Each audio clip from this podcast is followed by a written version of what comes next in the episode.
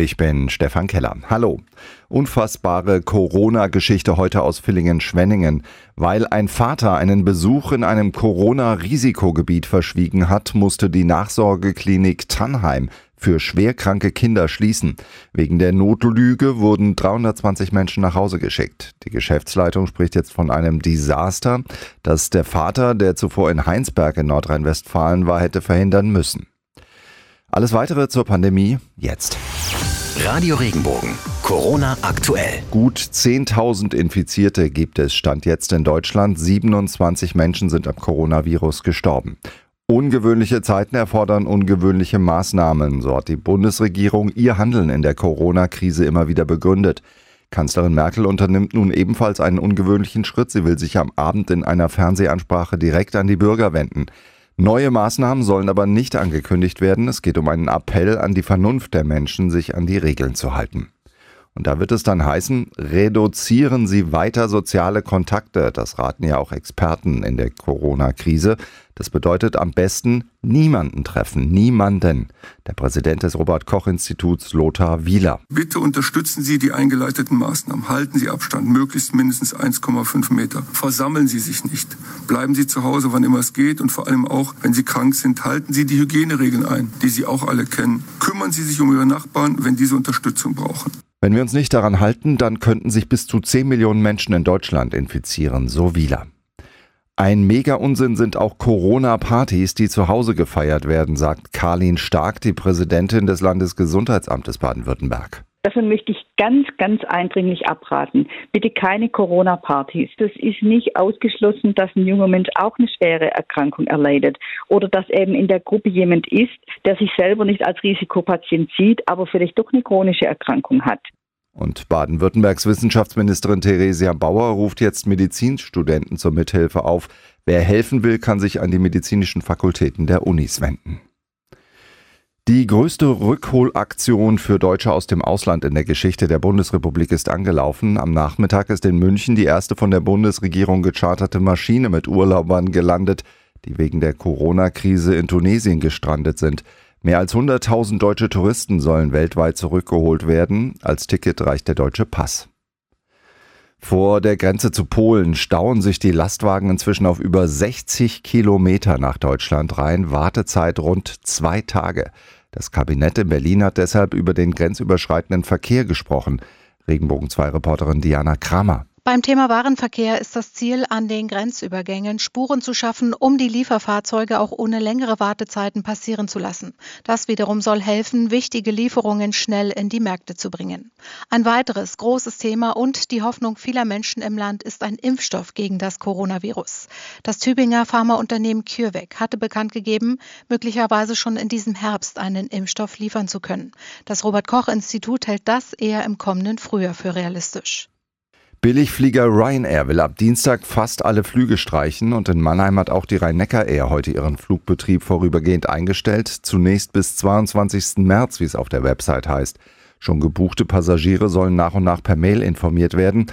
Rhein-Neckar Air fliegt von Mannheim nach Berlin, Hamburg und Sylt. Die deutsche Fußballnationalmannschaft hat im Zuge der Coronavirus-Pandemie mehr als zwei Millionen Euro für soziale Zwecke gespendet und ihre Fans aufgerufen, sich ebenfalls zu engagieren. Die größte Krisenlage des professionellen Fußballs zwingt auch Bundestrainer Joachim Löw zur längsten Spielpause in seiner 14-jährigen Amtszeit. Auch Fußball-Bundesligist TSG Hoffenheim hat angekündigt, einen Hilfsfonds einzurichten. Er soll Partnern der TSG, deren Existenz unmittelbar mit dem Spielbetrieb in der Bundesliga zusammenhänge, unterstützen wie es heißt. Im Bedarfsfall soll auch Institutionen oder Sportclubs in der Rhein-Neckar-Region geholfen werden. Ja, und wie man sich als Sportler zu Hause die Zeit vertreiben kann, macht jetzt Bayern-Spieler Jerome Boateng vor. Der Fußballer, ohne Corona, sondern einfach nur so zu Hause, nutzt die freie Zeit für Indoor-Training und kickt wegen der empfindlichen Inneneinrichtung keinen Fußball, sondern eine Rolle Klopapier durch die Bude. Und viele andere machen auf ihren Instagram-Accounts bei der Stay-at-Home-Challenge mit.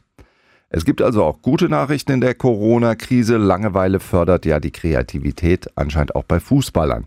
Und wenn man mal so ein bisschen sucht, findet man eine ganze Reihe positiver Nebeneffekte der Corona-Pandemie. Regenbogen 2 Reporterin Barbara Schlegel. Viele gute Corona-Nachrichten betreffen den Verkehr. Die Straßen sind leerer, weil viele von zu Hause aus arbeiten. Die Stadt Friedrichshafen am Bodensee geht wegen des geringen Verkehrsaufkommens sogar so weit, alle Parkplätze in der Innenstadt kostenlos anzubieten. Kaum Autos auf den Straßen führt auch dazu, dass die Luft nicht nur in unseren Städten deutlich besser wird. Das haben erste Messungen ergeben und zwar auch weltweit, weil viele Industriebetriebe stillstehen. Hinzu kommt, dass die Bahn den Regionalverkehr für alle kostenlos anbietet. Außerdem erkennt jetzt auch der Letzte, dass unsere Pflegekräfte deutlich unterbezahlt sind. Und nicht zuletzt ein positiver persönlicher Effekt. Es wird auch endlich mal wieder aus lauter Langeweile unterm Bett gesaugt.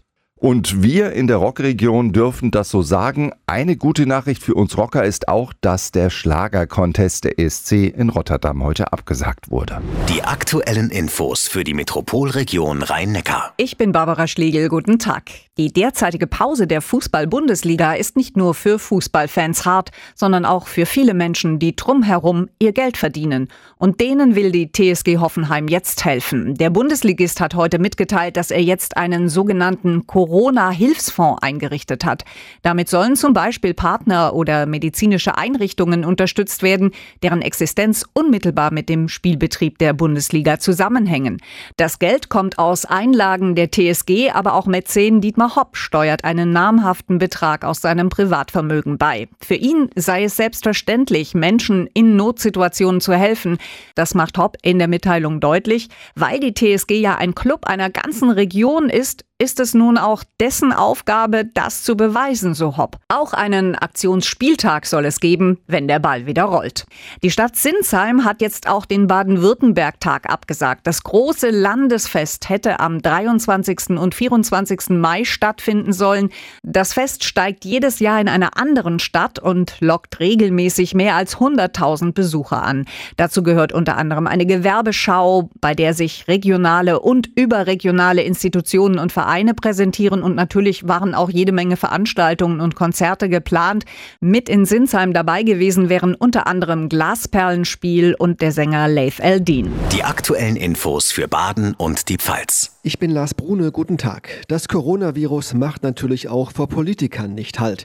Zum Beispiel hat es jetzt den Bürgermeister von Durbach in der Ortenau, Andreas König, erwischt.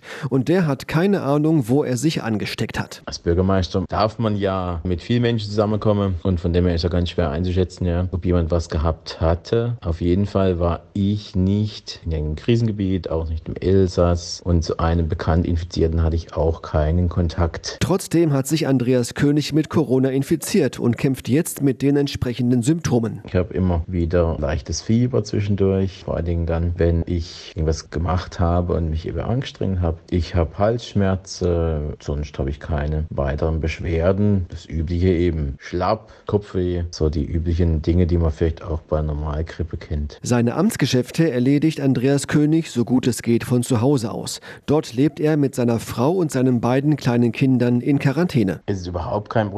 Wir haben ja auch ein kleines Grundstück noch dazu. Beim schönen Wetter kann man auf die Terrasse sitzen. Und ja, jetzt kann man die Zeit auch nutzen, ja. Ich eingeschränkt, aber die anderen drei miteinander zu spielen und die Zeit auch mit sich zu verbringen und zu nutzen. Also bisher ist bei uns noch niemandem die Decke auf den Kopf gefallen. Und wenn alles gut läuft, dann darf Andreas König schon in einer Woche wieder das Haus verlassen. Im Rahmen der Verordnungen, die ja jetzt für uns alle gelten. Die aktuellen Infos für Südbaden. Ich bin Michaela Gröning, guten Tag. Viele Geschäfte haben geschlossen, aber die meisten von uns können problemlos Lebensmittel und Toilettenartikel einkaufen. Viele sind allerdings in häuslicher Quarantäne, weil sie sich angesteckt haben oder mit infizierten Menschen in Kontakt waren. Weil nicht alle Familie und Freunde in der Nähe haben, hat die Gemeinde Denzlingen zusammen mit dem Roten Kreuz einen Einkaufsservice auf die Beine gestellt. Ein bis zweimal pro Woche gehen Ehrenamtliche für die Betroffenen einkaufen und stellen die Einkäufe vor die Haustür. Die Bürgerschaftsbeauftragte Sabine Haubenthal. Der kleine Bäcker und Metzger vorm Ort, die praktizieren es wie früher, da darf man anschreiben. Sie notieren sich Namen, Datum, Einkauf, Summe und wenn man das Haus wieder verlassen darf, geht man hin und bezahlt seine Rechnung. In Supermärkten geht das zwar nicht, aber dafür gibt es eine andere Lösung, damit keine Geldscheine in die Hand genommen werden müssen. Da gibt es Einkaufskarten, Scheckkarten, das heißt, der Beleg wird doppelt ausgedruckt.